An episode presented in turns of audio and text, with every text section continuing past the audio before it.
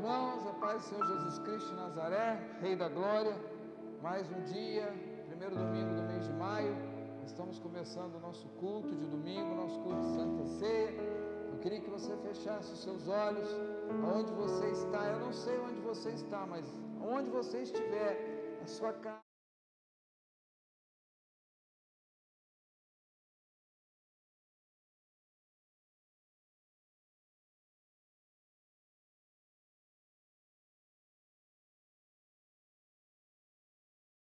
Tudo esteja no controle dele, que ele coordene os louvores, as palavras que serão ministradas nos devocionais, a palavra que será ministrada como a palavra que foi reservada para hoje, que tudo esteja no controle do Senhor. Então feche os seus olhos, ó Pai querido Deus Santo, em nome de Jesus Cristo, nós invocamos o Teu nome. E em ações de graças nós agradecemos, ó Deus, por estarmos aqui com vida, com saúde, ó Pai. Nós sabemos, ó Deus querido, ó Pai, em nome de Jesus, que há poder no Teu sangue, no Teu nome, e que o Senhor está conosco nesse momento. Nós sabemos, ó Deus, que o Senhor está conosco e por isso o Teu Espírito habita em nós. Por isso, agora, Deus, que venha revelação, que venha, Deus, ó Pai, unção, poder e glória para que toda palavra, que for proferida daqui desse local, seja diretamente colocada no seu coração, que cada louvor que for entoado seja colocado dentro do seu coração, em nome de Jesus. Amém. Amém, irmãos. Eu queria deixar só um texto bíblico, a gente já vai passar para o louvor, está lá em Romanos 8, capítulo 8, verso 37, que diz: Em todas essas coisas, porém, somos mais que vencedores por meio daquele que nos amou porque eu estou bem certo de que nem a morte, nem a vida, nem os anjos, nem os principados, nem as coisas do presente, nem do porvir, nem os poderes, nem a altura, nem a profundidade, nem qualquer outra criatura poderá separar-nos do amor de Deus que está em Cristo Jesus, nosso Senhor. Você possa nessa noite estar recebendo essa palavra no seu coração e que agora você possa abrir o teu coração para você adorar ao Senhor com os louvores que serão entoados agora em nome de Jesus. Amém?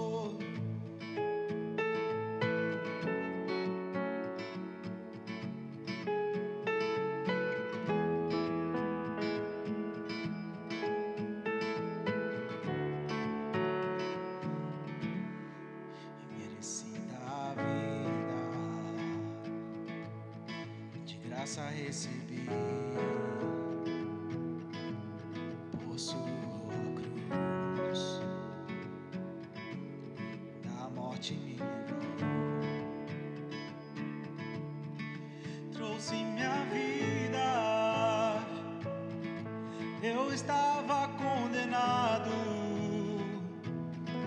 mas agora pela cruz eu fui reconciliado.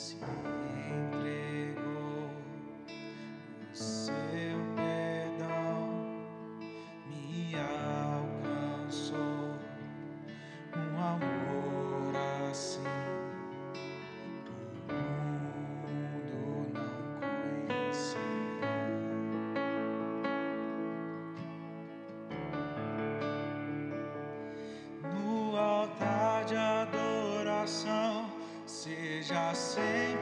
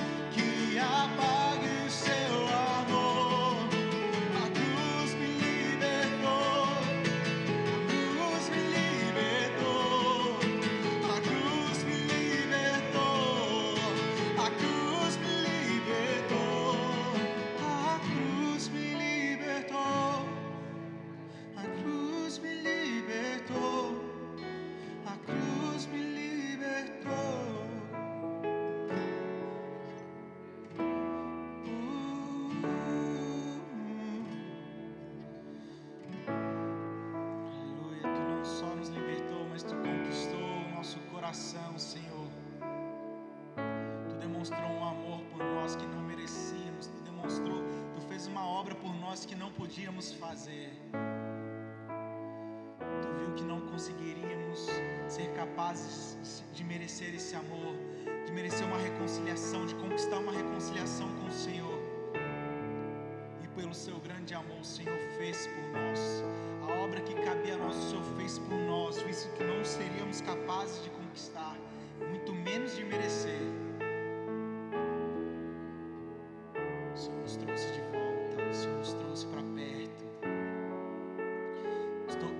Restaurou o nosso estado. O Senhor restaurou a nossa vida. A sua palavra fala que estávamos mortos pelos nossos delitos e pecados, incapazes de voltar à vida, incapazes de sequer soltar um suspiro de vida espiritualmente. O Senhor deu a sua vida para nós. O Senhor, o Senhor deu a sua vida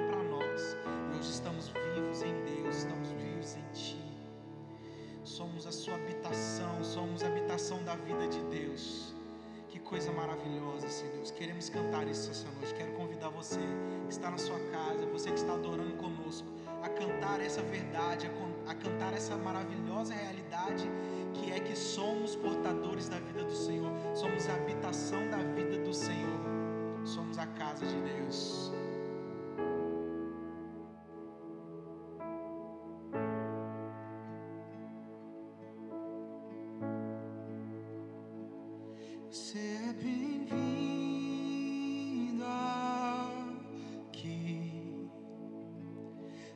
Casa é sua, pode entrar. Me esvazio de mim. Me esvazio de mim. Toma o teu reino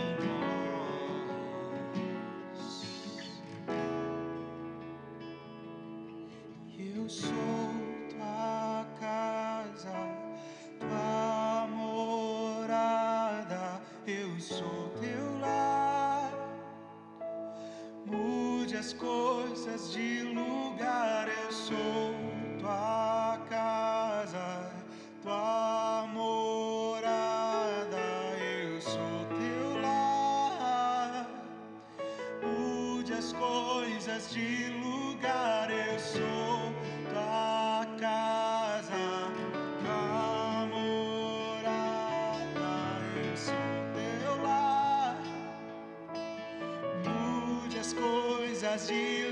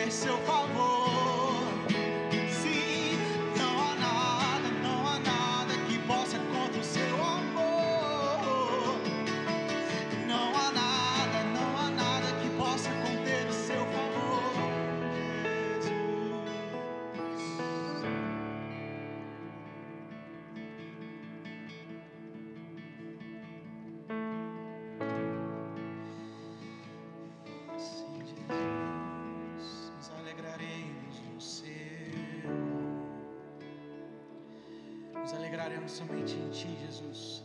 Queremos dizer: o Senhor é suficiente para nós.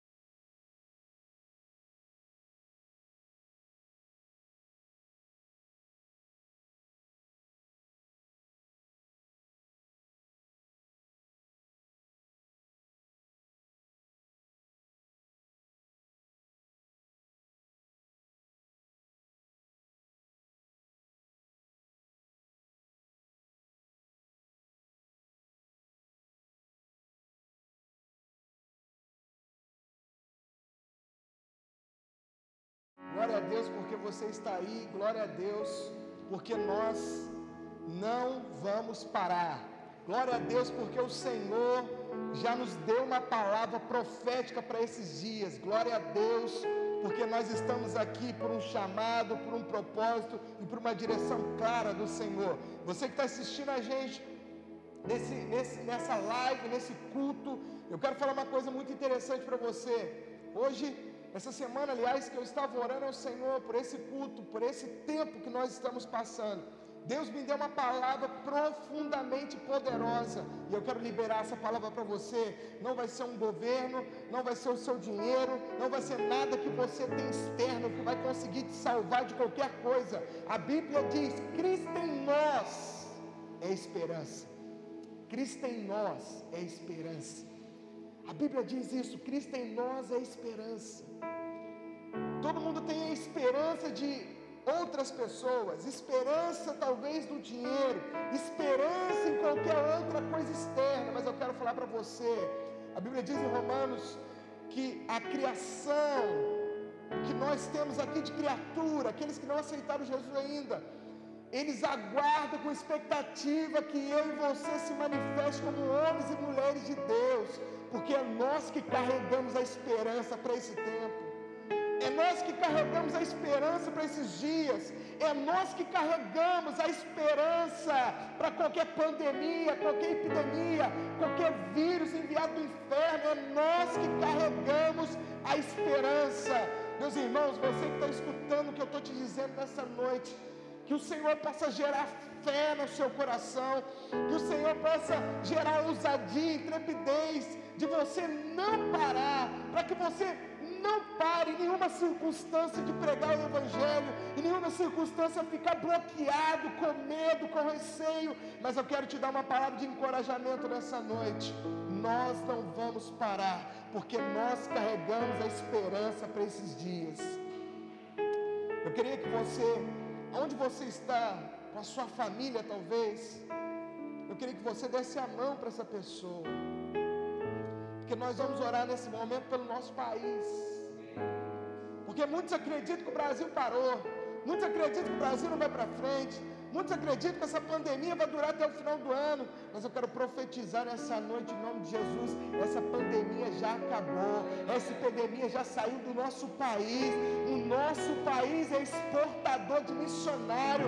Homens e mulheres de Deus vão se levantar no meio da epidemia para pregar e continuar pregando o Evangelho. Por isso eu quero que você, junto com a sua família agora, onde você está, talvez você está me escutando dentro do seu carro sozinho, talvez você está chorando agora dentro do seu carro.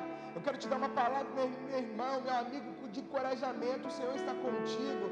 Não adianta o diabo tentar parar a sua vida, o Senhor está contigo. Aonde você estiver agora, feche os seus olhos, pare por um momento e ore junto comigo, Senhor. Nós oramos nessa noite, nós oramos, Senhor, numa oração de guerra, Pai, porque nós acreditamos que o inferno se levantou contra a igreja, mas os homens e mulheres de Deus, guiados pelo Espírito, se levantaram com a sua espada embainhada para contra-atacar qualquer levante do inferno. Por isso nós profetizamos e declaramos todo vírus, toda pandemia, epidemia, saia do nosso país em nome de Jesus. Nós declaramos um cenário político, Senhor, muito bom. Nós declaramos um cenário econômico muito bom. Nós declaramos nessa noite que nós passaremos por isso e sairemos vencedores. E tudo que nós conquistamos até agora, nós conquistaremos mais ao final dessa pandemia. Em nome de Jesus, Espírito Santo, nós oramos para nos quatro cantos desse país, o Senhor levantar homens e mulheres de Deus que têm disposição, Pai, coração apaixonado para começar a orar por essa nação, porque nós cremos, Pai, que há uma palavra profética para nossa nação. Há, Senhor, uma promessa, Senhor, liberada do céu para esse nós oramos nessa noite. Senhor, gera indignação, Senhor, sobre os homens e mulheres de Deus. Como o Senhor gerou, Pai, no coração de Davi, quando Davi viu o gigante afrontando o rei de Israel, Eu quero usar a mesma palavra nessa noite. Quem é essa epidemia? Quem é esse vírus para afrontar a igreja de Cristo? Nós nos levantamos para guerrear nessa noite. Como o rei Davi se levantou, ele foi até a batalha. E eu sei, você sabe, ele foi vencedor em Cristo Jesus. Foi o Senhor que deu aquela vitória para ele. Espírito Santo levanta os homens e mulheres de Deus. Agora, gera, Senhor, uma indignação sobre cada coração. Gera uma indignação sobre cada coração. E que esses homens se levantem nessa hora, nesse momento, nesse tempo, para que nós possamos ver o nosso país avançar. Nós liberamos, Senhor, uma palavra profética, Senhor, para todos os nossos governadores, Pai, para o nosso prefeito, para o nosso governador, para os nossos deputados, vereadores, para o nosso presidente. Nós liberamos força em nome de Jesus, renova suas forças e que Ele tenha sabedoria para tocar essa nação, Senhor, em nome de Jesus. Nós liberamos, Senhor, em nome de Jesus, uma semana com surpresas divinas, uma semana que nós veremos, Pai, qualquer pico de epidemia sendo caindo drasticamente, pessoas sendo curadas, pessoas restauradas. Essa semana nós veremos em nome de Jesus os números caindo, porque o Senhor vai colocar as mãos sobre essa nação, sobre o nosso estado, em nome de Jesus. Amém. Glória a Deus.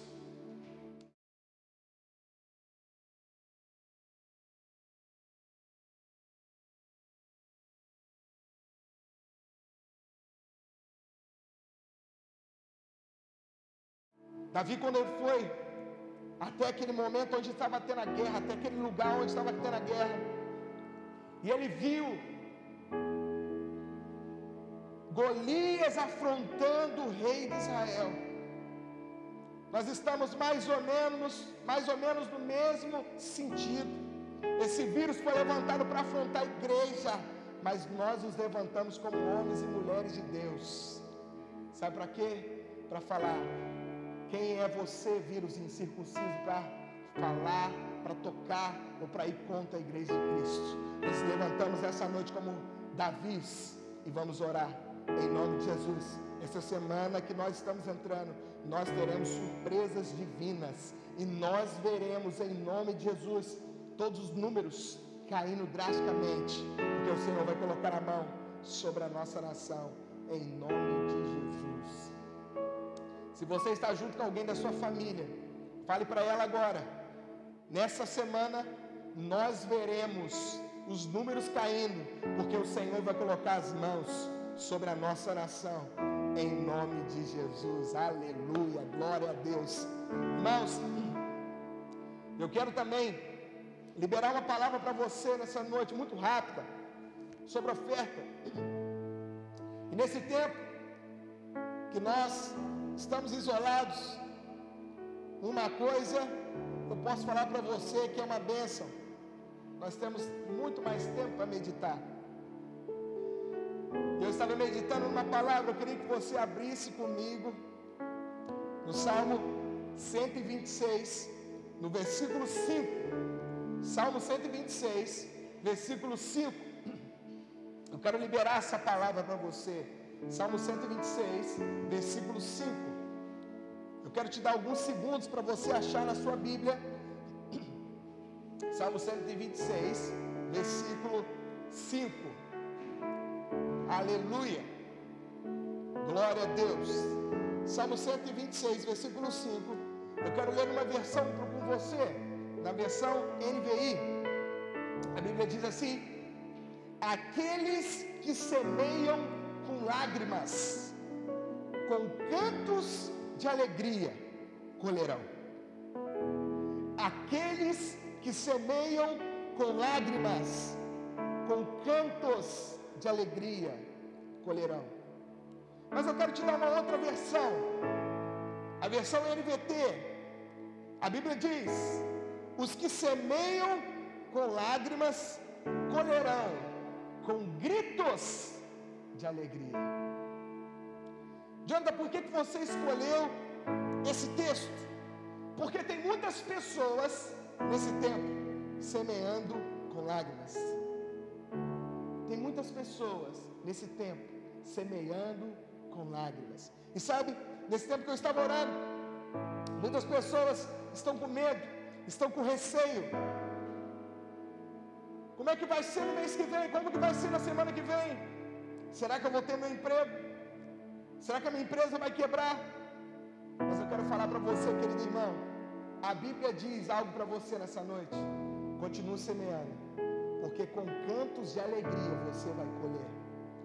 Jonathan, mas está muito difícil, está muito complicado. Eu estou chorando. Eu sei, eu sei que você está chorando. Eu sei que está difícil, mas a Bíblia diz: continue semeando no tempo da angústia, continue semeando no tempo da adversidade, continue semeando com choro, porque com gritos de alegria você vai colher. Sabe o que é interessante? A Bíblia diz no versículo, no capítulo 56 e no verso 8 de Salmos, Salmo 56, verso 8. Olha o que a Bíblia diz: Conhece bem todas as minhas angústias, Reco recolhestes minhas lágrimas no jarro, e em teu livro registraste, registrastes todas elas. Preste atenção, conhece bem todas as minhas angústias. Meus irmãos, preste atenção. Você está semeando chorando. Deus conhece as suas angústias. Mas sabe o que ele fala para mim e para você nessa noite? Que o seu choro não está caindo no chão. Que o seu choro não está sendo em vão. Que o seu choro está sendo recolhido dentro de um jarro. E num livro está sendo registrado pelo Senhor. Todas as coisas que você perdeu toda, todas as coisas que você ganhou, todas as coisas que você não alcançou, que você deseja alcançar, todas as coisas. Presta atenção no que eu estou te falando.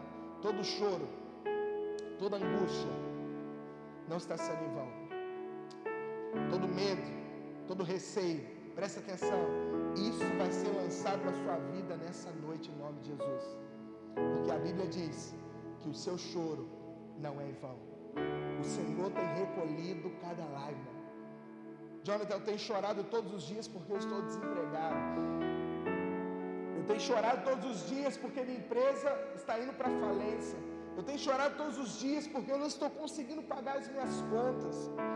Jonathan, eu tenho chorado todos os dias. Eu tenho uma palavra de Deus para você, meu irmão, minha irmã, que está me escutando.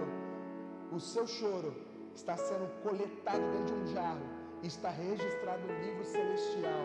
No momento certo, você vai colher com gritos de alegria. Você vai colher no momento certo com gritos de alegria. Eu quero finalizar com você essa palavra, porque eu quero te dar essa palavra, uma palavra bem sucinta, rápida e objetiva. Não pare. Não pare de semear. Continue semeando, mesmo que você esteja chorando. Continue semeando, mesmo que esteja difícil. Continue semeando, mesmo que esteja complicado, mesmo que você esteja angustiado. Continue semeando, porque Deus tem uma palavra profética liberada para você nesses dias. Levante a sua oferta onde você está. Eu quero orar por você. Eu quero orar pelo seu emprego. Eu quero orar pela sua casa. Eu quero orar pela sua família. Espírito Santo, nós oramos nessa noite, porque nós acreditamos nessa palavra. Nenhum choro, Pai, está caindo no chão. Todos eles sendo, estão sendo recolhidos pelo Senhor, estão registrados, e no momento certo, a palavra do, do, do capítulo 126, 5 vai se cumprir. Eles vão voltar com cantos de alegria. Eles vão voltar gritando com alegria, porque vão colher. Senhor, chegou o tempo de colher. Chegou o tempo dos irmãos que estão desempregados. O Senhor abrir as portas agora em nome de Jesus. Chegou o tempo de empresas que estão indo à falência, o Senhor dá o fôlego de vida para essas empresas. Chegou o tempo, Senhor, das pessoas que estão com necessidade de serem favorecidas pelo céu.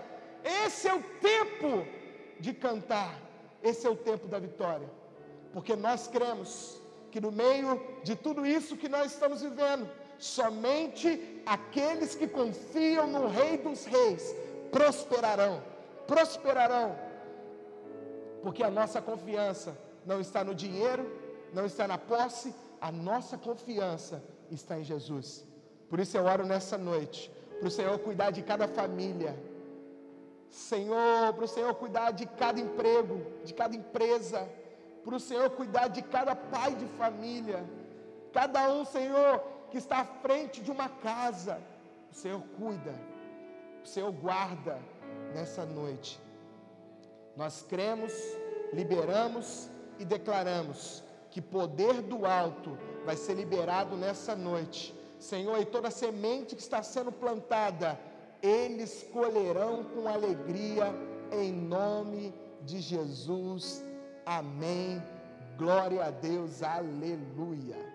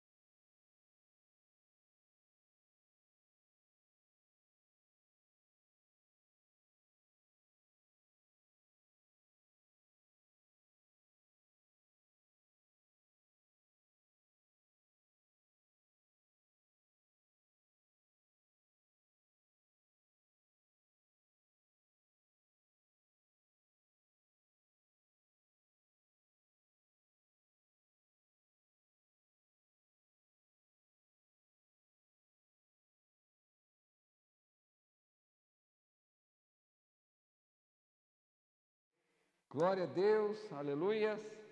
Louvado seja Deus. Pois uma palavra abençoada dessa, né, meu irmão? Creio que você já separou aí a sua oferta. O nosso obreiro está passando aí, pegando a sua oferta em nome de Jesus. Amém? O seu dízimo. Eu creio que você está ligado aí nesse, nessa parte espiritual, que é a nossa colaboração, a nossa contribuição com as coisas de Deus. Mas Deus tem uma palavra para você hoje. Aleluias. Deus tem uma palavra que foi separada no céu para você. Queria pedir um irmão que pudesse me dar um apoio aqui, pegar só aquela taça de água para mim ali, ó, que ela já está com água. Essa água é limpa, irmão, está tranquilo. Pode ser ela mesmo. Glória a Deus. Aleluia. Louvado seja Deus. É, eu queria que você abrisse aí a sua Bíblia, no livro de Zacarias, capítulo 9, verso de 11 a 12. Zacarias, lá no Velho Testamento, quase no final, Obrigado, irmão. Deus abençoe. Quase no final, tem um texto poderoso que nós vamos, estaremos lendo agora. A Bíblia fala que o título dessa, dessa, dessa ministração, dessa palavra, é Prisioneiros da Esperança. Então você repete aí comigo: Prisioneiros da Esperança. Glória a Deus.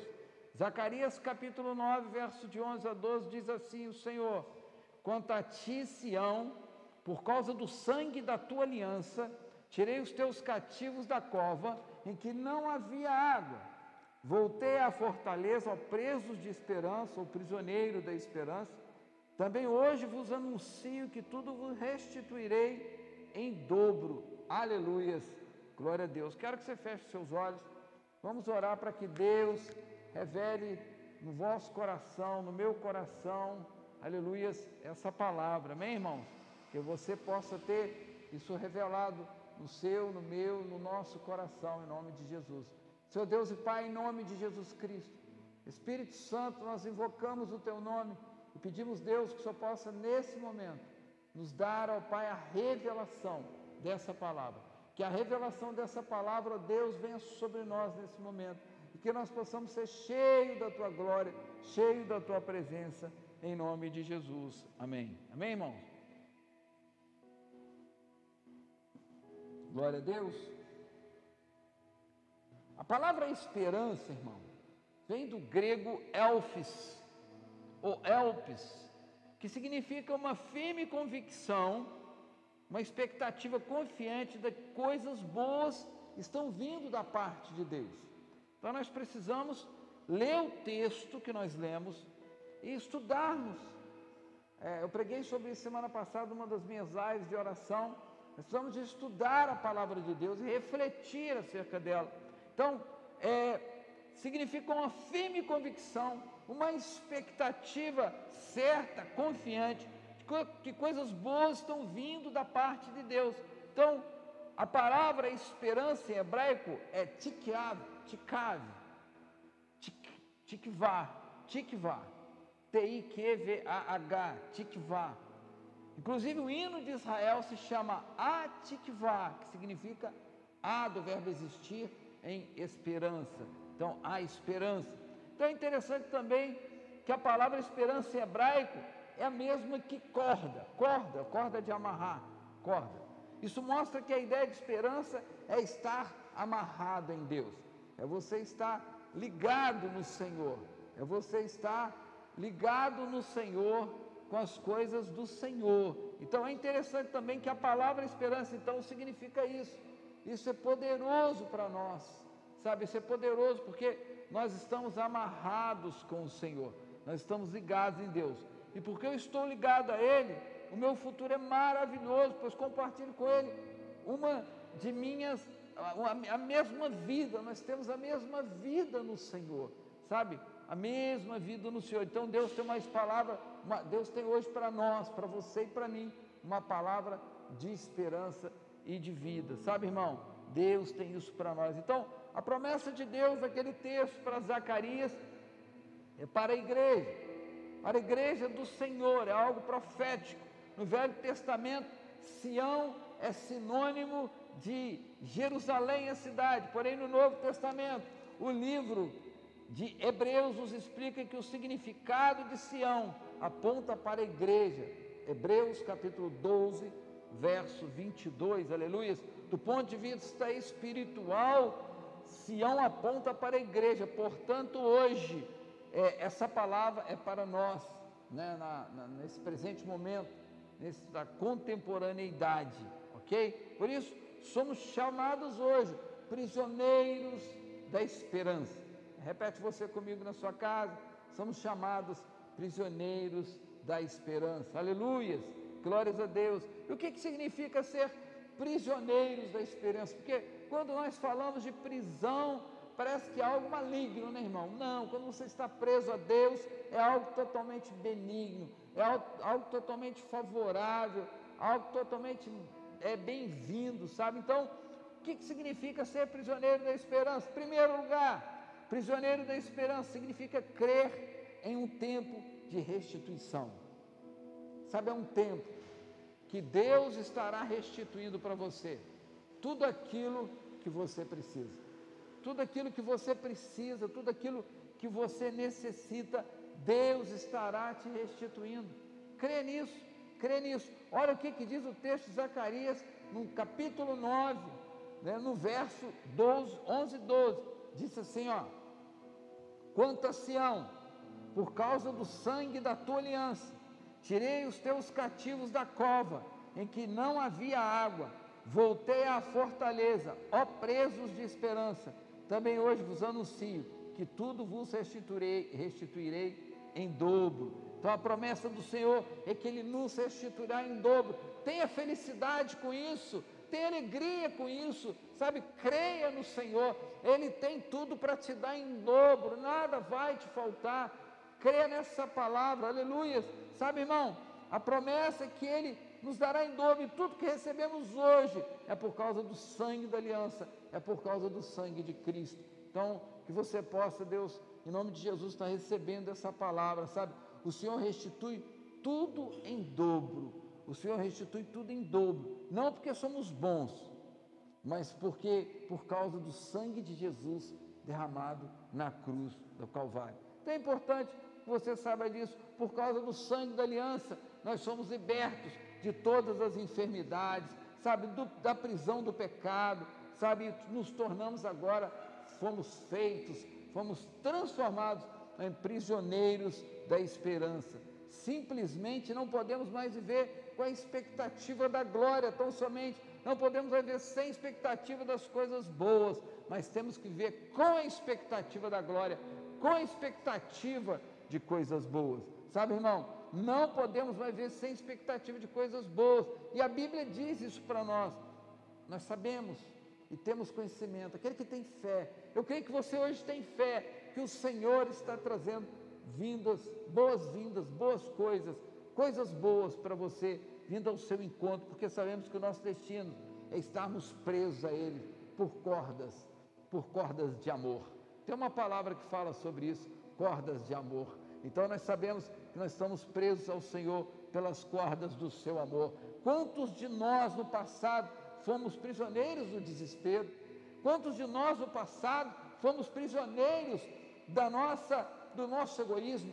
Quanto no passado nós fomos prisioneiros da nossa da nossa é, é, do nosso pecado, prisioneiros das nossas do nosso orgulho, mas hoje o Senhor traz uma libertação para você. Deus traz a vida do Senhor. Passamos noite com insônias, virando de um lado para o outro porque estávamos preocupados. Hoje você descansa no Senhor. Hoje você tem o Senhor ao teu lado.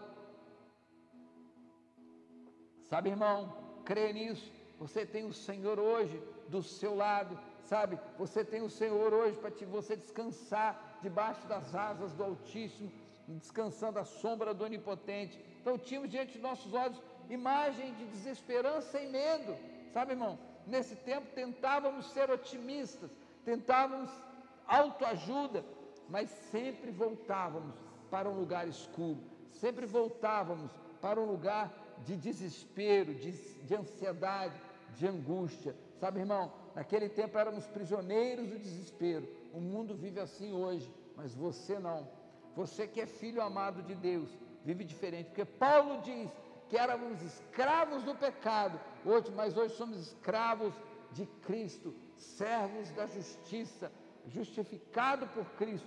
Diz em Romanos capítulo 6, verso 17 e 18: Mas graças a Deus, porque outrora escravos do pecado, 18, e uma vez libertados do pecado, fostes feitos servos da justiça, aleluia. Sabe, hoje libertados dos pecados, fomos trazidos, fomos é, totalmente retirados do lugar do pecado e trazidos para um local, um lugar de paz, de justiça, de graça, onde o Senhor nos diz como somos hoje prisioneiros da esperança pela corda do amor. Aleluias. Por mais que ouvimos más notícias, previsões ruins, porque a mídia, irmão, a mídia só dá notícia ruim, você liga agora na TV, só fala de morte, mas eles não falam que hoje morreu metade das pessoas que morreram ontem. Ou seja, que hoje muitas mais, muito, muito mais pessoas, talvez o dobro, foram curadas do que ontem. Que se morreu a metade, o dobro foi curado. Então, eles não dizem isso, mas nós, o nosso coração insiste em ter esperança. O nosso coração, pois o Senhor é a nossa força, é a nossa fortaleza. Por isso nós insistimos o nosso coração em esperança no Senhor e Ele nos restituirá em dobro todas as coisas. Então você não perdeu o teu emprego. Se por acaso você já foi demitido, creia uma coisa: a porta que Deus fecha, a porta que o diabo fecha, Deus abre outra. A porta que Deus abre, ninguém fecha, a porta que Deus fecha, ninguém abre. E o diabo pode ter tentado tocar no teu trabalho, mas deixa eu te dizer uma coisa: não poderá fazer mais nada, porque a tua vitória está garantida. Essa é a promessa de Deus, não é a minha fala, é a fala do Senhor Jesus. Então, somente conseguimos ver coisas boas em nosso futuro quando nós confiamos no Papai, no Abba, no Papaizinho, no Deus amado, Todo-Poderoso, Santo de Israel, Yeshua HaMashiach, o Deus Emanuel, o vivo, o caminho, a verdade a vida, o próprio Cristo, Yeshua HaMashiach, filho de Jessé, a rosa de Saron, o perfume da vida, somente nele podemos verdadeiramente crer, sabe, irmão? Então, como somente conseguimos ver essas coisas boas no nosso futuro, pois confiamos nessas promessas. Creia, confie nessas promessas. Ele está no controle de tudo, mesmo diante de todas as tempestades. Aleluia. Pega lá água para mim, irmão, fazendo favor. Glória a Deus. Pode encher para mim, obrigado. Louvado seja Deus. Sabe, irmãos, uma ilustração bastante conhecida, talvez você já tenha ouvido. Estava-se é, no aeroporto, um, um, povo que ia viajar de avião, desses voos normais aí, internacionais, e havia muitos adultos, muitas senhoras, muitos rapazes, muitos moços, moças, e havia uma criança. E essa criança, ela estava sozinha, tinha uma autorização para viajar sozinha. E quando vai embarcar, é dividido por grupos, né? Então é o grupo 1, grupo 2, grupo 3, grupo 4, grupo 5, de, de, dependendo do tamanho da aeronave. E, mas as crianças, as mulheres grávidas, obrigado irmão, Deus abençoe. As mulheres grávidas, os idosos, são os preferenciais. Então esse menino embarcou primeiro. Ele embarcou primeiro e todos embarcaram, todo o voo foi ajustado, tudo foi colocado em seus devidos lugares, cintos apertados, poltrona na posição horizontal, perdão, vertical, todo mundo certo. E a aeronave decolou. Voo de cruzeiro, 11 mil, 11, é, 33 mil pés de altura, 11 quilômetros de altura, né? 11 mil metros. Ah, de repente, veio uma tempestade, que a gente chama de turbulência, onde o avião fica como se fosse uma pena no ar. Ele sobe e desce, sobe e desce, dá arrancos, às vezes chega a cair até as máscaras né, de, de respiração ali. E todo mundo apavorado dentro do avião. E tinha uma criança sentada ao lado da senhora, que é esse menino, essa criança que entrou logo no início. Ele estava sentado ao lado dessa senhora e ele tranquilamente desenhando num caderno, assim, pintando alguma coisa, fazendo uma palavrinha cruzada de criança e tal. Todo mundo apavorado e essa senhora percebeu que o menino estava calmo. E naquele momento ela resolveu interrogá-lo, indagá-lo, dizendo o seguinte: Querido, você não está com medo, não? Ele levantou os olhos, a cabeça calmamente, deu uma piscadinha para a senhora com o olho e falou assim: Meu pai é o piloto. E voltou a pintar aquela, aquele desenho. Sabe por que, que ele estava tranquilo? Porque o pai dele estava no controle. O pai dele tinha um controle do avião e ele confiava no pai. Então, assim, irmão, isso é um exemplo natural, isso é um exemplo para que você agora coloque todas as suas coisas no controle do Pai. Sabe, o controle do Pai é algo que precisa estar na sua vida e você precisa viver em paz com isso, porque você é um prisioneiro da esperança. Repete aí com seus familiares: é aquele que levanta e diz: Meu pai é o piloto dessa aeronave, meu pai é o piloto que coordena essa terra, meu pai é o piloto que faz todas as coisas e as coisas são poderosas, porque é o pai que fez. Então, Salmo 56, 11 diz: Em Deus põe a minha confiança e nada temerei que me pode fazer um homem, quanto mais um vírus, né, irmão? Creia nessa palavra. Você precisa se levantar hoje e declarar, dizendo: tudo que veja a bênção e o favor de Deus sendo derramado sobre mim abundantemente. Sabe, irmão? Deixa eu te dizer uma coisa. O seu dia começa do jeito que você escolhe. O seu dia começa do jeito que você decide que ele começa. Se você levantar, se você se apresentar no dia da sua fraqueza, no dia da sua tribulação, se você se apresentar fraco, forte será a tribulação para você. Mas se no dia da tua fraqueza se apresentares como um valente, fraco será a tribulação e você a vencerá muito mais rápido, porque você é muito mais que o vencedor. Então a minha pergunta para você hoje, o que você vê no seu futuro, ó prisioneiro da esperança? O que você vê no seu futuro, ó prisioneiro da esperança? O que, que você acha que nós encontraremos após atravessarmos esse vale? Aleluia! Só vitória, irmão eu vejo a vitória, eu vejo o sucesso, eu vejo a prosperidade. Diga isso aí na sua casa, onde você estiver no seu carro, no seu trabalho. Eu não sei onde esse vídeo vai chegar. Aleluia. Glória a Deus, mas eu quero que você possa ter certeza de uma coisa, sabe? Que você possa estar com a sua vida presa ao Senhor, que você tenha cordas de amor presa ao Senhor, que você tenha cordas de amor presas ao Senhor. Então, que você nesse momento possa começar a ser preso pelo Espírito do Senhor, pelas cordas do Senhor, sabe por onde você passar, aleluias, louvado seja Deus, ó Deus Todo-Poderoso, vai abrindo a visão do teu povo em nome de Jesus Cristo, aleluias. Se há perdas hoje, prepare para ser restituído em dobro, creia nisso, você será restituído em dobro, aleluias, glória a Deus. Em segundo lugar, prisioneiro da esperança. Quero te dizer, aleluias. É, em segundo lugar, significa crer que Deus age nos montes, mas também age nos vales. Aleluia, sabe? Que você possa, aleluia, ter a sua vida é, pautada pelas coisas do Espírito Santo, que você possa ser mais do que vitorioso em Cristo Jesus. Sabe, há uma história muito triste que aconteceu com, com um homem chamado Acã, lá no tempo, né, é, que o povo de Israel saiu do Egito e atravessaram o Jordão, e logo que atravessaram o Jordão, eles tiveram que derrotar a cidade de Jericó.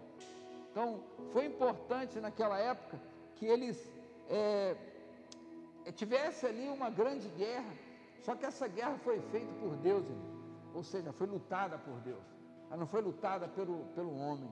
E tinha um homem chamado Acã, é, que pegou as coisas consagradas a Deus com, contrário à direção do Senhor, contrário às coisas de Deus, contrário à vontade de Deus, contrário a tudo aquilo que tinha sido determinado. E por isso ele foi apedrejado nesse vale, esse vale que hoje se chama Vale de Acã. Glória a Jesus. Sabe, o Acor, ou Acor, em hebraico, em Josué 7, 24 fala isso. Mas Deus prometeu, muitos anos depois, que no vale de Acó haveria uma porta de esperança. Deixa eu te dizer uma coisa: no vale, por mais difícil que você esteja, você vai alcançar a vitória, porque é no vale que Deus te dá a vitória. Aleluias. Louvado seja o nome do Senhor. Crê nisso, sabe? Crê nisso. Oséias 2,15 diz: eu lhe darei dali as suas vinhas, e o vale de Acó, por porta de esperança. Será ela obsequiosa, como nos dias da sua mocidade, e como no dia em que subiu da terra do Egito. Sabe, Acó significa problema, Acó significa é, é, é, tribulação, sabe, perturbação hebraico, sabe, no seu vale, no vale de Acó, Deus colocou uma porta de esperança uma porta de Tiquivá. Aleluia. Sabe, irmão, Deus prometeu a Israel, a todos nós, em seu vale de Jacó, que haveria uma porta de esperança. Louvado seja o nome do Senhor. O que é poderoso é que a sua porta, a porta de Deus, ela nunca se fecha para você. A porta de Deus, ela está sempre aberta para você. A porta de Deus, ela não se fecha para os filhos dele ela continua aberta. Sabe então que o poderoso é que sua porta não é encontrada na montanha, ela é encontrada também ali no vale. É ali no vale que a porta é encontrada, é ali no vale que a porta é aberta. Deixa eu te dizer uma coisa: montanhas sempre falam de boas experiências e bênçãos.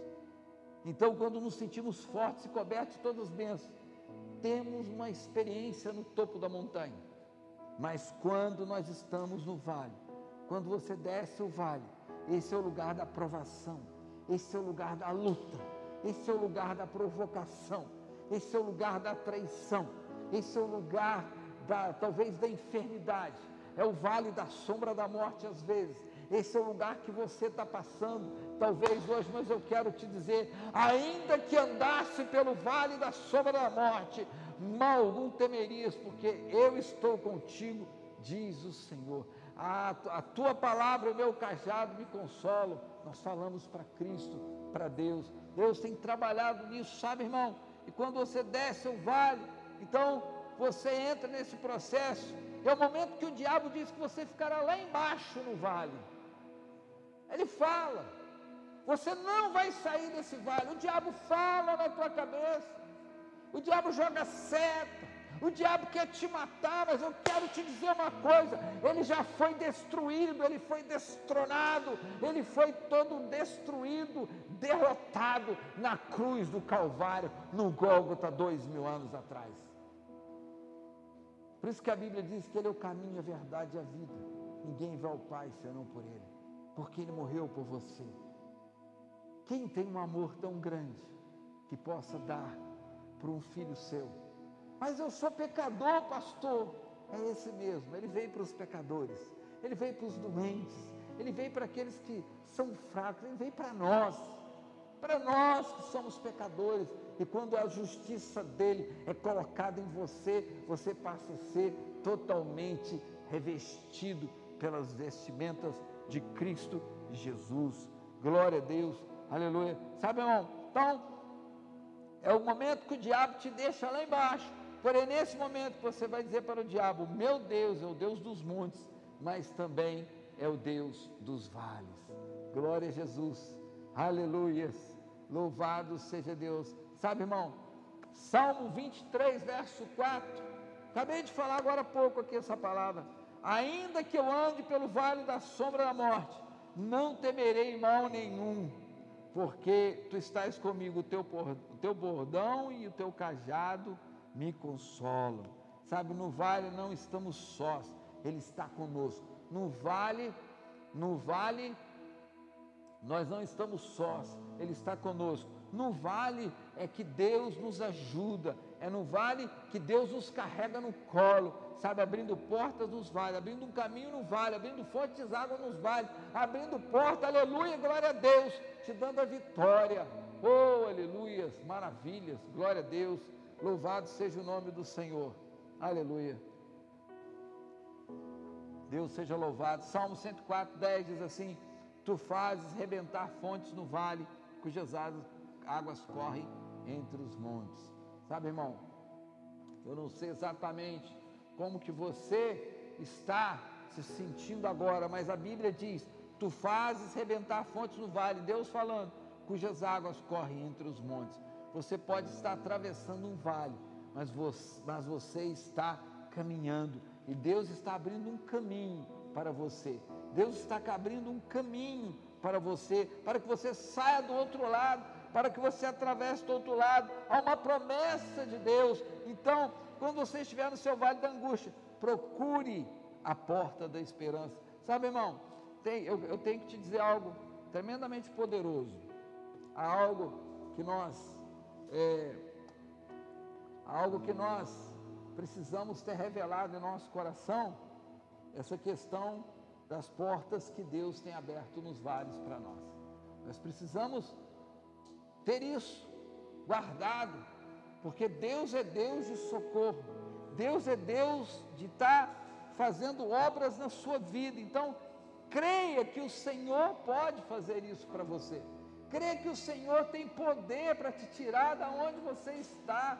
Sabe, irmão, eu não sei qual vale que você está hoje. Eu não sei se é o vale da pandemia, se é o vale do medo, se é o vale da provisão financeira, mas eu quero te dizer uma coisa: independente do que está acontecendo, eu quero te dizer uma coisa: esse vale vai acabar e a porta da esperança vai chegar na sua vida, no nome de Jesus. Eita, glória a Jesus, maravilha, louvado seja Deus. Sabe, abra a porta esperando o melhor, abra a porta por causa do seu Deus, porque você está ligado a Ele por cordas de amor, as cordas da esperança. Não permita que pensamentos pessimistas, que histórias contadas, sabe, por mídias de esquerda, mídias malignas, totalmente tomadas pelo diabo, possa tirar a tua paz. Não desanime, permaneça. As circunstâncias não podem mudar a sua vida. Não dê ouvido, sabe, aos pessimistas, pessimistas de plantão, ao plantão da Globo, ao plantão da Band News. Não perca tempo com isso, perca tempo com a palavra, sabe? Fortaleça com ele, porque você, como prisioneiro da esperança, nós devemos lembrar que Jesus pagou o preço. Glória a Jesus, aleluias, louvado seja Deus. Terceiro lugar, amado, Glória a Deus. Em terceiro lugar, eu queria te dizer com alegria, hoje eu estou tão alegre, irmão, tão alegre, porque como tem sido difundida a palavra de Deus, como as pessoas estão sendo salvas, como que as pessoas estão sendo abençoadas, como que as pessoas estão recebendo o amor de Deus nesse tempo, sabe? Então eu queria que você tomasse esse terceiro lugar aí, prisioneiro da esperança. Você é um prisioneiro da, da esperança. Repete comigo assim: Eu sou prisioneiro da esperança. Oh glória, aleluias. Sabe? Terceira coisa significa que crer que pelo sangue entramos no descanso.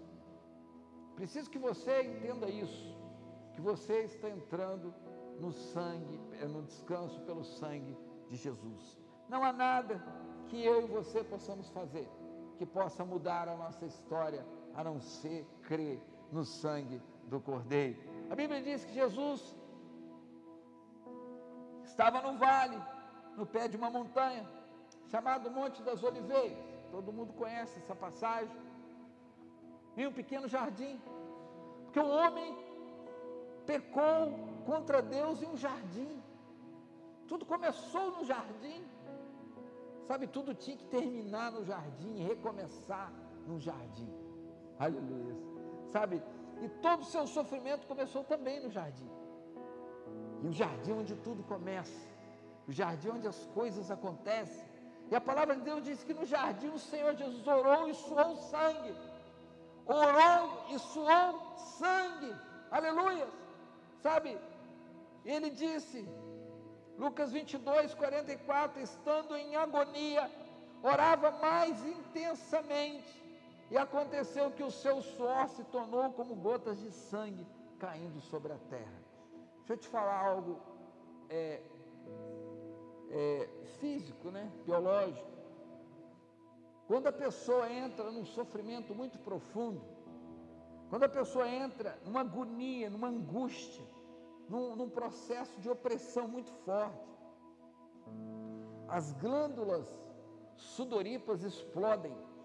E quando essas glândulas explodem, automaticamente você passa a misturar no seu suor sangue, ok? Isso se chama, isso tem um nome, né, irmão? Isso se chama hemo, hemo, vou achar aqui, tem um nome que dá um nome técnico, você começa a suar, suar sangue. E foi isso que aconteceu com Jesus Cristo. A palavra usada aqui é agonia no grego, exatamente como em português. E a palavra era usada para descrever um exercício intenso de alguém que tivesse ali é, fazendo muito exercício. Mas também fala de uma luta emocional severa, essa provação, essa angústia. Sabe, quando ele orou em agonia, suas gotas de sangue caíram sobre a terra chegaram a cair sobre a terra e ali começou a sarar a terra, sabe? Toda palavra tem significado na Bíblia, meu irmão, minha irmã. E o Espírito Santo escolheu a palavra, sabe? Escolheu a palavra caindo. O sangue caiu no chão, porque um jardim anterior, o lugar onde tudo era fornecido ao homem, o homem só precisava pegar e comer. Presta atenção nisso. Só precisava pegar e comer. Ele não precisava trabalhar com suor e agonia. Tudo estava preparado para ele. Olha o que, que aconteceu. Deus criou o homem para que ele pudesse desfrutar de toda a criação, para que pudesse desfrutar, sabe, de toda a criação de Deus, de tudo aquilo que Deus fez para ele.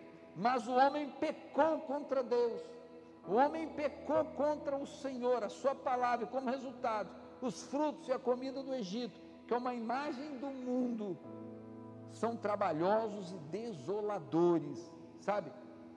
Não sei se os irmãos sabem, as comidas no Egito são muito comuns, muito comuns como melões, alhos, cebolas, é tudo comida que dá no chão, terrado, batata, né? E você precisa se curvar para pegá-los. Significa que você tem que ter trabalho, você tem que descer para pegá-los. Mas a comida de Canaã é a terra que emana leite e mel, é a terra que Deus preparou para mim e para você. Sabe, irmão, que mana leite e mel é comida de uvas, azeite, romãs e figos. Todos eles são panhados na árvore. Você não tem que abaixar. Todos eles são colhidos de pé, sabe, você não precisa se curvar para colher. É uma imagem do que é a vida da terra de Canaã. Sabe, a promessa, a promessa, a promessa de Deus para você, sabe? A promessa de Deus tem para você é de um lugar de verdadeiro descanso. Crê nisso. Crê nisso, de verdadeiro descanso. Creia no amor de Deus na sua vida, sabe? Uma terra onde você é provido graciosamente e não há obra laboriosa envolvida nela. Aleluia. Glória a Deus. Mas quando Adão pecou, Deus lhe disse três coisas. Três coisas. A primeira, maldita é a terra por sua causa. Maldita é a terra por sua causa. A terra está amaldiçoada.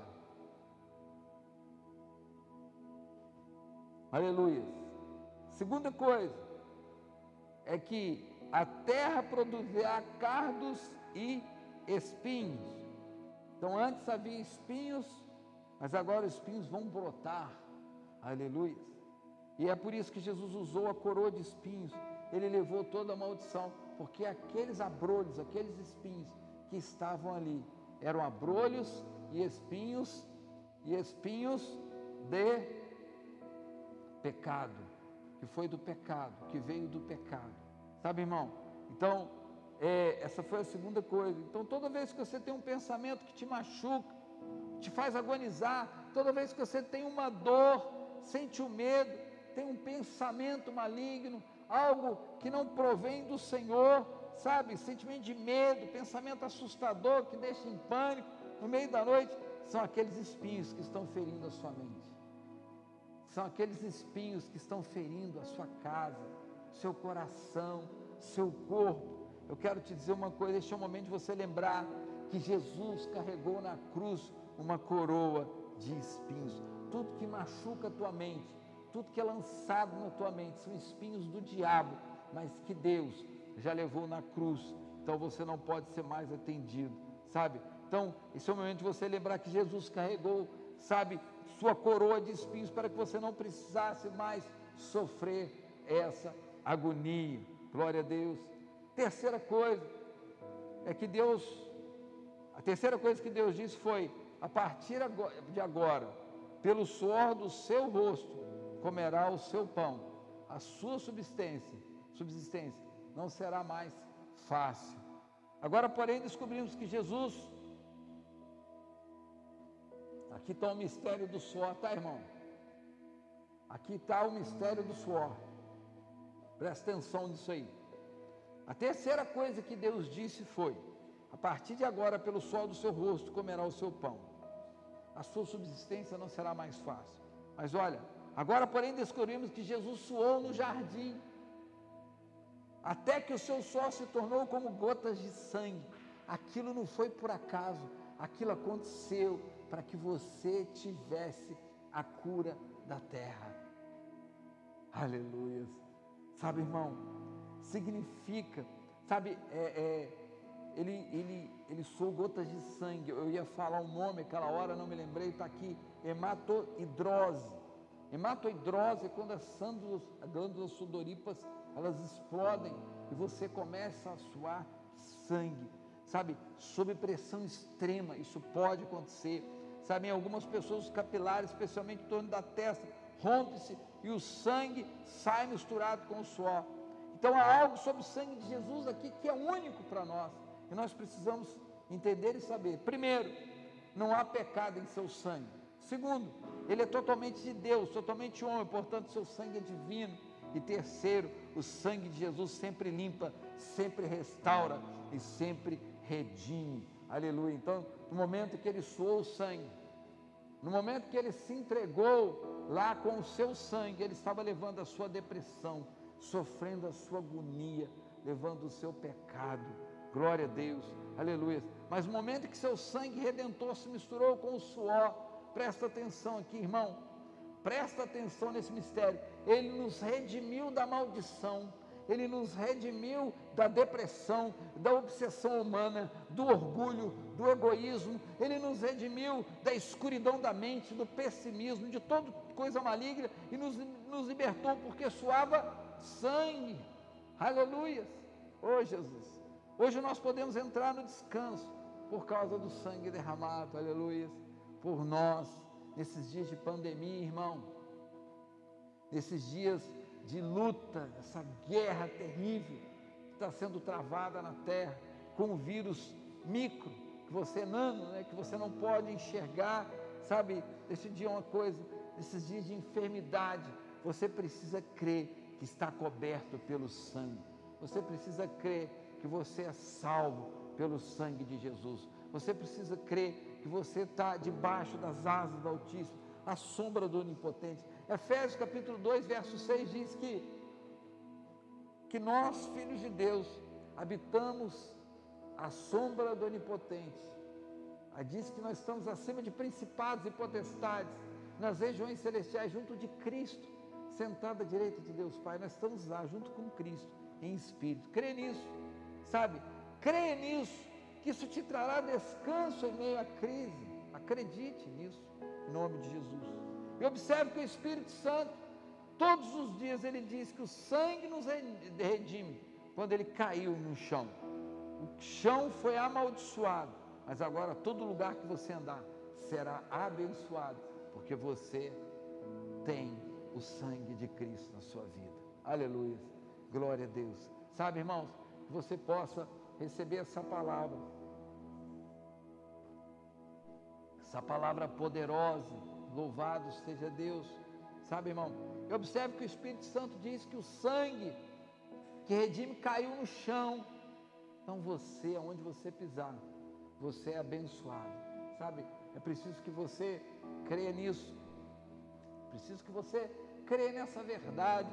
Sabe? Em quarto lugar, prisioneiro da esperança. Aleluia! Você é um prisioneiro da esperança. Você é minha irmã, você é meu irmão, você aí, criança, kids, está sentado aí lá de papai e de mamãe. Em breve a gente vai ter o culto kids para vocês online. Glória a Deus, nós cremos nisso. Sabe, se quarta coisa significa crer que a esperança se cumprirá. Aleluia. A esperança se cumprirá. O mundo tem esperança, mas não tem certeza. Aleluia. Que a esperança se cumprirá, mas nós temos a esperança e temos a certeza que as promessas de Deus se cumprirá. Aleluia. Nós temos certeza que nós tudo que o Senhor tem preparado por nós se cumprirá. Salmo 71, verso 5 diz a palavra do Senhor: Pois tu és a minha esperança, Senhor Deus, a minha confiança desde a minha mocidade. Então não há tempo para Deus. Deus vive no Kairos, é eterno. Sabe, irmão, Deus é poderoso. A primeira menção de algo na palavra de Deus é sempre, é, é sempre significativa. Então, todas as vezes que tem a primeira menção de algo na palavra de Deus, isso vai nos ajudar a correr por toda a Bíblia e sempre nos voltar à primeira menção. Deus trabalha com princípios, com princípios que o Senhor nos dá. Então, presta atenção aqui primeira ocorrência da palavra esperança, ou tikvá em hebraico, é na história de uma prostituta. Todo mundo conhece a história de Raab. Aquela que se casou com Salmo, ou Salmão, né? Ela tem uma história linda. O nome dela era Raabe, e ela vivia em Jericó, uma cidade que seria totalmente destruída pelo povo hebreu por determinação do Senhor. E essa foi a primeira cidade que Josué e seus homens conquistaram, depois de atravessar o rio Jordão. A Escritura diz que Deus partiu as águas do rio Jordão, o local era profundo de águas, e eles atravessaram a terra seca e mantiveram ali é, aquilo que Deus, Deus manteve com eles a promessa que tinha feito. Ele abriu o Mar Vermelho, depois ele abriu o Jordão com Josué, dando a Josué aquilo que ele pedia ao Senhor, um milagre feito pelas suas mãos, através das mãos de Josué, para que ele conquistasse a confiança do povo naquele tempo. E também, é, como um monte de água que se ergueu até a cidade de Adão, Josué 3,16. Esta é uma imagem de Deus, vencendo a morte, toda a morte que veio do resultado da queda desde Adão. Então, deixa eu te dizer, depois que a morte, depois que atravessaram o Rio Jordão, preste atenção nisso. A primeira cidade que tiveram que conquistar foi Jericó. Aleluia. Louvado seja Deus. Então a palavra de Deus, nesse aspecto, ela fala das muralhas de Jericó. Nós sabemos, quem conhece um pouquinho da palavra, sabe que as muralhas de Jericó eram tão fortes, tão altas, tão grandes e tão largas, que haviam construídas sobre elas é, casas, é, moradias, sobre elas andavam cavalos e carruagens, de tão larga que, era essas, que eram essas muralhas, né? nós sabemos disso, mas toda a terra pertence ao Senhor, irmão. Deus tem um controle de todas as coisas, sabe? Os habitantes de Jericó eram invasores naquela terra, aquela terra não pertencia a eles, e eles se recusaram de sair. Então, é, eles recusaram de sair naquele lugar e Deus haveria de dar aquela terra ao povo hebreu. Eles já sabiam disso. Mas morando num apartamento em cima da muralha, é, Raabe, naquela época, lá morando em cima de uma das muralhas, ou seja, da muralha, de uma parte da muralha, com toda a sua família, morava lá Raabe. Raabe era uma mulher que tinha um coração voltado para Deus. Ela tinha um coração, ela já conhecia os milagres do povo de Deus, na verdade, feito pelo Deus de Israel, há muito tempo.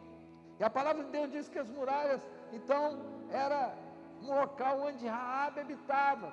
E Raabe recebeu na sua casa, porque dois espias foram enviados para aquele lugar. Salmo e mais um outro. E eles foram para aquele lugar espiar a terra para poder invadir a cidade de Jericó. Só que eles foram descobertos. E eles correram para se esconder no meio daquelas vielas, porque essas cidades tinham muitas vielas. Era muito difícil é, para eles é, pegar uma pessoa, porque tinha muito buraco, muita entrada. Eles entraram, subiram na muralha e se esconderam na casa de Rabi. E eles fizeram um compromisso com Rabi. Rabi deu a eles uma guarida. Mentiu lá para os guardas de Jericó, dizendo que lá não tinha ninguém, porque foi procurado em toda Jericó. E ela escondeu eles, e depois de, de escondido eles, ela desceu eles por um paredão, que é a muralha, com uma corda vermelha de cor escarlata. E ela fez um acordo com eles, e eles com ela. Ela disse o seguinte: Eu guardei vocês por amor ao seu Deus, a quem eu admiro, que eu gosto já. Então, vocês vão fazer um compromisso comigo. Eles perguntaram qual? Vocês vão guardar a minha casa e a casa da minha família, ou seja, os meus pais e toda a minha parentela.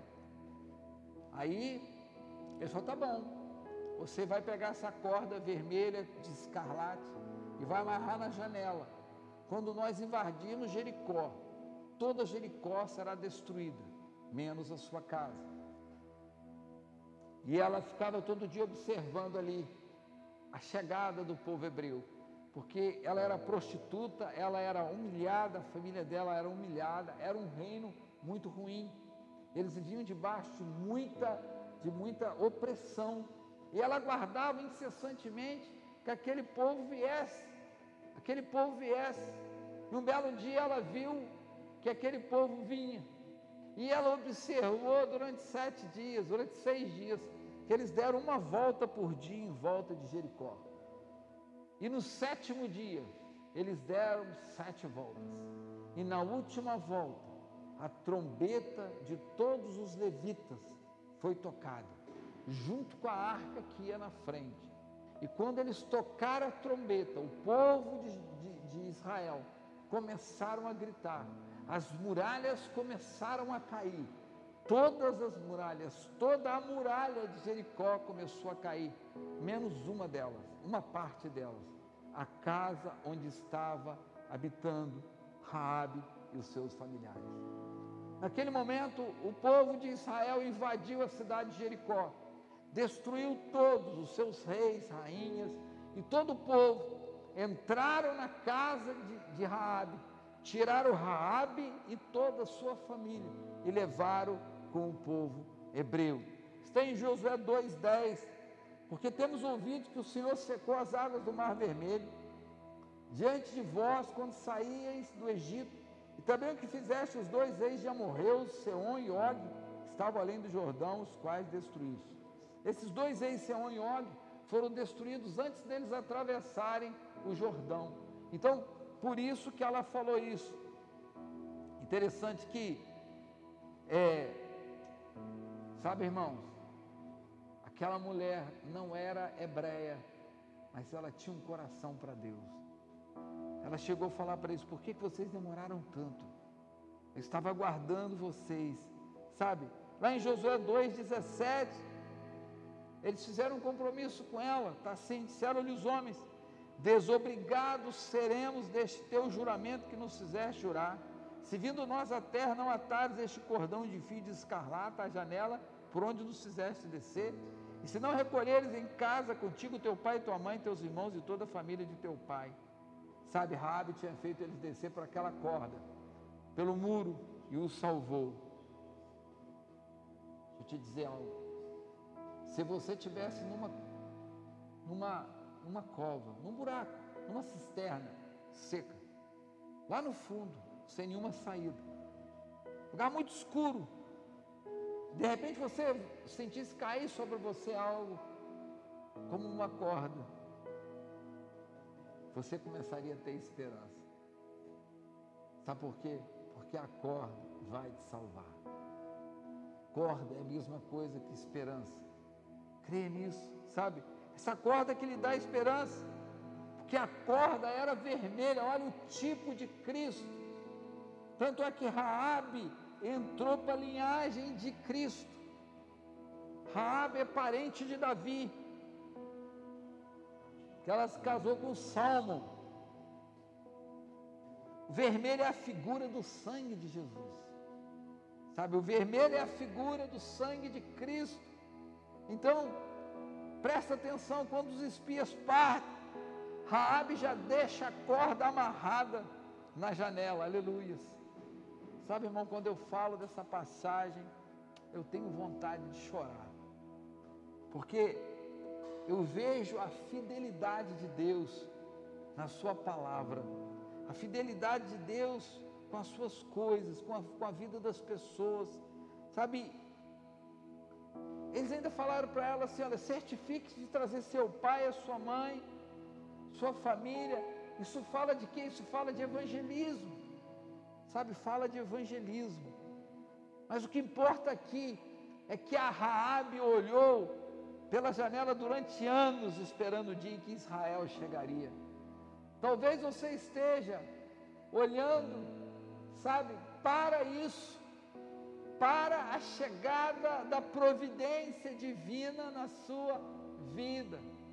Eu não sei qual é a tua esperança, eu só sei que você precisa ter esperança em Cristo Jesus, sabe? Mas o que importa é que a Raabe então olhou e ela tinha expectativa, uma expectativa ainda que assustadora, porque ela saberia que haveria guerra, muita morte, sabe, irmão, mas que Israel chegaria e ela seria salva. Ela era uma mulher muito humilhada, ela era uma mulher que vivia debaixo de humilhação, ela era uma mulher que vivia debaixo de muita humilhação. Então, por isso, irmão, que você possa entender como que ela esperava com esperança. Talvez você está sendo humilhado. Talvez você está com seu aluguel atrasado, tem alguém te cobrando. Talvez você tenha uma dívida, não tem dinheiro para pagar, você está sendo humilhado. Mas ela esperava no Deus de Israel a solução e a, a, a solução e a esperança da solução do seu problema. Então, comece a esperar no Senhor. Crê nisso, sabe? É, da sua janela ela agora via Israel com suas doze tribos e uma coluna de fogo no meio deles, vindo em direção a eles sabe, o Senhor está com eles, e você sabe, e ela sabia que estava do lado do vencedor, e que toda Jericó pereceria, que toda Jericó estaria perdendo, estaria, sabe, sem solução. E ela, sua janela era como tela de uma televisão, e dali ela podia ver a destruição, ela podia ver o fim daquele povo, embora ela queresse que todo mundo se salvasse, mas não havia como, havia muita maldade, muito maldade. Então, coloque-se no lugar dela, sabe? A destruição era as portas, não há nada para esperar do futuro, ela não tinha nada para esperar, mas agora ela tinha um fio de esperança, sabe? Tudo que ele tinha era corda vermelha em sua janela, aleluias. Essa corda vermelha é o sangue de Jesus. Essa corda vermelha é o sangue de Cristo, sabe, irmão? Creia nisso. Como Raabe, nós temos uma promessa. Aliás, nós temos mais de sete mil promessas. Mas nós temos a palavra da promessa, que é o sangue. Nós temos a palavra da promessa. Imagine se um anjo aparecesse no quarto de Raabe, que ele diria: Raabe, por que, que você está com tanto medo? Raabe, por que, que você está apavorada? Raabe, por que, que você está assim? O que está acontecendo contigo? Eu imagino que o anjo até sorriria para ela e diria assim: Você acreditaria se ele dissesse que você será a bisavó do amado rei de Israel? Você sabia que um dos jovens que vieram para espiar a terra é filho do príncipe de Judá, Salmo? Ele é filho de Nasson. Aleluia. Salmo. Aleluia. Glória a Deus. Essa palavra é muito poderosa, irmão. Sabe? Eu acredito que um dos espias era Salmo. Eu tenho fé nisso. E toda a teologia crê nisso também. Né? É, você sabe por quê? Por que, que foi assim? Porque Judá sempre assume liderança. Sempre que há uma batalha, Judá vai na frente. Porque Jesus veio da tribo de Judá. Judá significa louvor. E o louvor sempre vai na frente. Sabe, irmão? Sempre vai primeiro. Há uma tradição ensinada pelos rabinos, muito antiga. Sabe, irmão? Da qual diz que Moisés levantou a mão para abrir o mar vermelho. O primeiro a entrar no mar foi os levitas. Sabe? É, perdão, o primeiro a entrar foi o príncipe da tribo de Judá. Judá entrava em primeiro lugar. O nome dele é Nasson. Ele é o pai de Salmão. Foi o primeiro que pisou quando abriu ali o mar. Sabe? Na oferta feita pelos príncipes, no, no livro de Números, Nazon era o príncipe de Judá e ele foi o primeiro a ofertar. Judá novamente liderou. Sabemos que mais tarde Rabi vai se casar com Salmo ou Salmão. Talvez o anjo lhe dissera: Rabi, seu futuro é brilhante. Talvez o anjo esteja dizendo para você agora: teu futuro é brilhante. Espera a esperança em Cristo. Espera a sua vida em Cristo. Se controle, tenha fé, tenha, tenha perseverança, que Cristo vai te dar a vitória. Aleluia! Oh glória! Louvado seja Deus. Sabe, irmão, com isso, ela casou com Salmão, filho de Nasson, príncipe de Judá, teu à luz um filho, o nome dele será Boaz. Nasceu Boaz, que se casará com Ruth. Você conhece essa história. E eles terão um filho chamado Obed, e Obed gerará Jessé, e Jessé o pai de Davi. É nessa linha que veio o nosso Senhor Jesus Cristo, o verdadeiro filho de Davi. Aleluia. Então você pode olhar por essa janela que o Senhor vai te dar vitória. Sabe, eu não sei, nesse tempo de pandemia, tanta coisa ruim acontecendo, eu quero te dizer uma coisa: você não será atingido. Dez mil cairão à tua direita, mil à tua esquerda, e você não será atingido. Sabe, olhe para a janela. O Senhor quer gerar fé no seu coração hoje. O Senhor quer gerar fé para que você creia na esperança que tudo vai se cumprir na sua vida. Aleluia. Ô Jesus, Raabe creu num fio de esperança. Pensa na situação de Raabe. Você é filho de Deus amado, você está salvo. Teu nome está escrito no livro da vida, o meu também, aleluia. Ora Maranata, ora vem, Senhor Jesus. Glória a Deus. Ei, decomanás, seriam decomanás. Sabe, ela estava presa no fio de esperança e ela foi salva. Creia nisso, sabe? Creia no sangue, creia na palavra do Senhor que diz que você está seguro, sabe?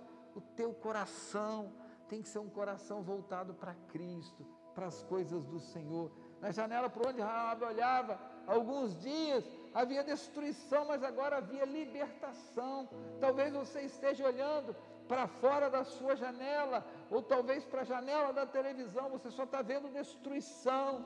Faça como Noé, fecha as janelas laterais e abre a janela do céu, para que você só possa ver Cristo Jesus, para que você só possa ver o poderoso de Israel, Exurra Hamashia.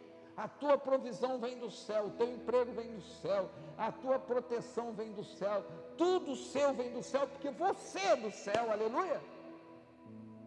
Mas se você estiver nos vendo, você ainda não teve a oportunidade que Raabe teve, que eu tive. Talvez você não teve oportunidade não de conhecer Jesus, né, irmão? Porque você já ouviu falar de Jesus. Eu também já ouvi falar do Ronaldinho Gaúcho, do Jorge Mateus, mas eu não os conheço, eu não tenho intimidade com ele. Talvez você já ouviu falar de Jesus, só que você talvez não tenha intimidade com ele.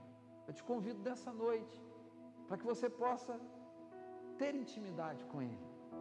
Como que eu faço, pastor? É simples. Romanos 10, 9 diz que todo aquele que crê com o coração que Jesus Cristo é o Senhor e confessa publicamente com a boca, você pode fazer aí na sua casa, no seu sofá, e confessar publicamente, você será salvo. Se você ainda não tem o Senhor. Se você está sentado aí com um irmão seu aí, sangue, mas ele é crente, talvez você nem esteja vendo o vídeo ao vivo, você vai ver depois no YouTube. E você está angustiado, teu coração está impregnado de opressão maligna. E Jesus Cristo está falando com você, o Espírito Santo falando com você. Basta você dizer assim: Senhor Jesus, eu creio que o Senhor é o Senhor da minha vida. Perdoa os meus pecados. Escreve o meu nome no livro da vida. Em nome de Jesus. Amém. Não é só isso para você sair do inferno e ir para o céu. É isso. É crer. Foi isso que Raabe fez. Sabe, como eu disse naquele sétimo dia, trocaram as trombetas. Então os muros da cidade caíram, mas a casa dela ficou de pé. Talvez as casas dos seus vizinhos estão totalmente destruídas, espiritualmente, emocionalmente. Talvez você está presenciando casamentos que já foram destruídos casamentos que estão sendo destruídos. Eu quero te dizer nessa noite que a tua casa será protegida pela fita escarlata, que é o sangue do Cordeiro. Sabe? Que você possa colocar isso no seu coração.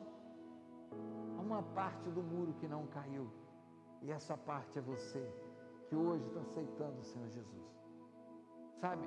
Você que já é cristão, você já está com Cristo, mas aquele que não é, ele precisa vir para o Senhor. Então você que está chegando agora, seja bem-vindo no nome de Jesus. Seja bem-vindo para esse povo, para o corpo de Cristo. Seja aí preso, amarrado a Cristo, prisioneiro da esperança. Sabe, eu quero hoje, antes de participarmos da mesa do Senhor, nós vamos estar ceando, declarar sobre a sua vida. Sabe, eu creio no Senhor Jesus Cristo, então vejo que está segura a sua casa também Talvez você olhe para fora, as coisas estão ruins, nada além de desesperança, desamparo e sombrias acontecendo, mas hoje Deus vai transformá-lo em um prisioneiro da esperança. Repete comigo: prisioneiro da esperança. Em prisioneiro Tiquivá. Prisioneiro Tiquivá. Quando Rabi ouviu a trombeta tocando, aleluia, pela sétima vez para os outros, era sinal de juízo para era para ela, ela era sinal de salvação. Sabe, irmão? Então, o som do jubileu é o som da libertação. Minha pergunta para você hoje é: o que você vê no seu futuro, ó prisioneiro da esperança? Eu vou declarar e você vai declarar comigo. Eu vejo um tempo de restituição em dobro. Eu vejo Deus agindo nos montes, mas também agindo nos vales. Aleluias. Aleluia. Eu vejo um tempo de descanso por causa do sangue do Cordeiro. Eu vejo a esperança se cumprindo em tempo de vitória total. Aleluias. Esses dias Deus vai transformar a sua ansiedade em paz. Crê nisso. Crê nisso. Essa palavra vai fazer uma obra na sua vida. Deus vai transformar medo em confiança. Deus vai transformar desespero em esperança. Tudo aquilo que você achou que era perdido, tudo aquilo que você achou que era ruim, Deus vai transformar. Então você é o prisioneiro da esperança. Participe então desse momento. A gente vai estar orando ao Senhor. Logo depois nós vamos estar ceando. Queria orar por você aí que confessou o Senhor, está ligado aí no céu. Pai, em nome de Jesus Cristo. Eu quero, Deus, orar por aqueles, Senhor, que aceitaram o Senhor, por aqueles que estão voltando para Cristo, que o Senhor possa guardá-los, iluminá-los, da vida de Deus unção para eles. Pai, nós agradecemos, Deus, por esse culto maravilhoso. E agora vamos entrar no momento da Santa Ceia, em nome de Jesus. Amém. Amém, queridos? Glória a Deus. Agora, nesse momento, a gente vai estar ceando. Os irmãos que nos apoiam aqui, né? Estar trazendo aí a Santa Ceia. Glória a Jesus.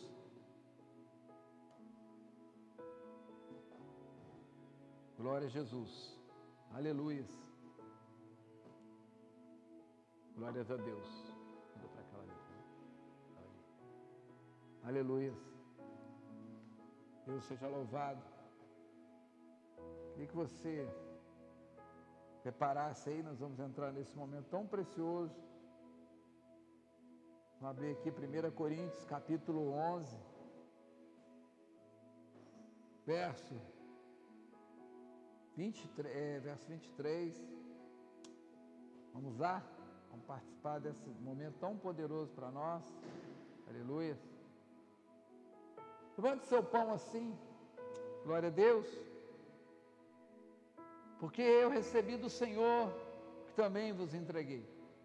Que o Senhor Jesus, na noite em que foi traído, tomou o pão e, tendo dado graças, o partiu e disse: Isto é o meu corpo que é dado por vós fazer isto em memória de mim. Declara assim comigo, Senhor Jesus, nós declaramos que esse pão representa o corpo de Cristo, que esse corpo que foi moído na cruz, nos trouxe a cruz, a, a, a cura, ele, o madeiro foi tocado em nós, e por isso nós fomos curados pelo corpo esmagado de Cristo Jesus.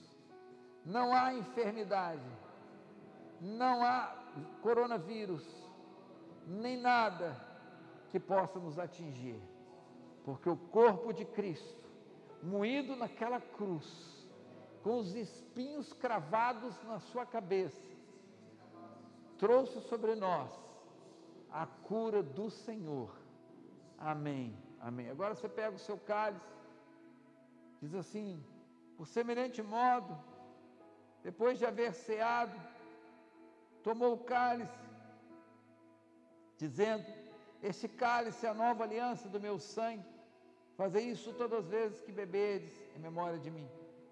Porque toda vez que comerdes deste pão e beberdes o cálice, anunciais a morte do Senhor até que ele venha. Levanta o cálice e declara: Eu declaro que esse suco representa o sangue de Jesus. E que o sangue de Jesus me curou de todas as minhas enfermidades. Que o sangue de Jesus perdoou os meus pecados. Que o sangue de Jesus levou na cruz toda a minha pobreza e me trouxe a sua provisão. Que o sangue de Jesus levou toda a minha tribulação e me trouxe a paz. Que o sangue de Jesus levou na cruz toda a opressão, toda, toda a escravidão e me trouxe liberdade. Que o sangue de Jesus me perdoou, que o sangue de Jesus me salvou, em nome de Jesus. Agora, irmão, nós vamos cear. Você pode comer o pão, beber do cálice. Amém?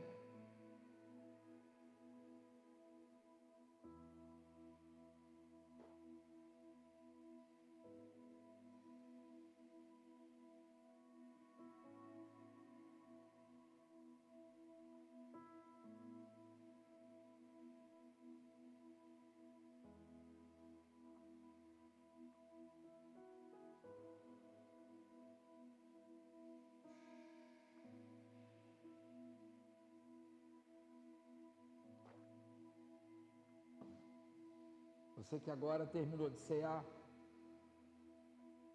vamos orar ao Senhor. Senhor Jesus, nós agradecemos, Deus, por esse tempo, Pai. Agradecemos, Deus, pela tua proteção, pelo teu amor, pela tua graça. O Senhor continue nos guardando, nos dando vida e vida em abundância. Em nome de Jesus. Amém? Queria dar só uns recados. Você que está nos ouvindo aí. Amanhã nós temos oração, como todos os dias, uma live de oração da nossa igreja, mas pode entrar qualquer pessoa, amém? Você é livre, você, você é convidado, você está intimado a entrar às 19 às 20 horas, amém? Nós vamos terminar às 19h50, sempre terminamos às 19h55, porque às 20 horas nós temos uma live com o obreiro Bruno e um irmão lá de Uganda. É muito importante você também estar nessa live, vai ser bênção na sua vida, você vai ser edificado. E o irmão, o obreiro Bruno, vai terminar às 21 horas. 21 horas. Quando você vai ter um intervalo aí de uma hora, sem a palavra, um pouquinho ali em casa. E logo depois, às 22 horas, começa a live com o pastor é, Alexandre, que sou eu, e o pastor Márcio Alves, que é o supervisor da América e do Canadá. Então nós vamos estar juntos lá, em nome de Jesus, compartilhando da palavra de Deus. Então vai ser uma segunda-feira aí lotada de compromisso para nós, como homens e mulheres de Deus, estarmos envolvidos nesse tempo de pandemia. Amém? Feche os seus olhos, vamos encerrar com uma oração. Quero desejar uma semana abençoada para a sua vida, em nome de Jesus. Glória a Deus. Então vamos orar. Senhor Deus e Pai, em nome de Jesus Cristo. Nesse momento, Deus, eu quero de declarar uma semana abençoada a cada irmão que estiver assistindo, ó Pai, essa live mas aqueles que assistirem depois, que o dia que ele assistir, daquele dia em diante, a semana dele seja abençoadíssima, que ele seja cheio da vida de Deus e que o amor de Deus, a graça do Senhor Jesus Cristo, as doces e meigas consolações do Espírito Santo, seja com todos vós, que a igreja diga amém. Uma boa noite.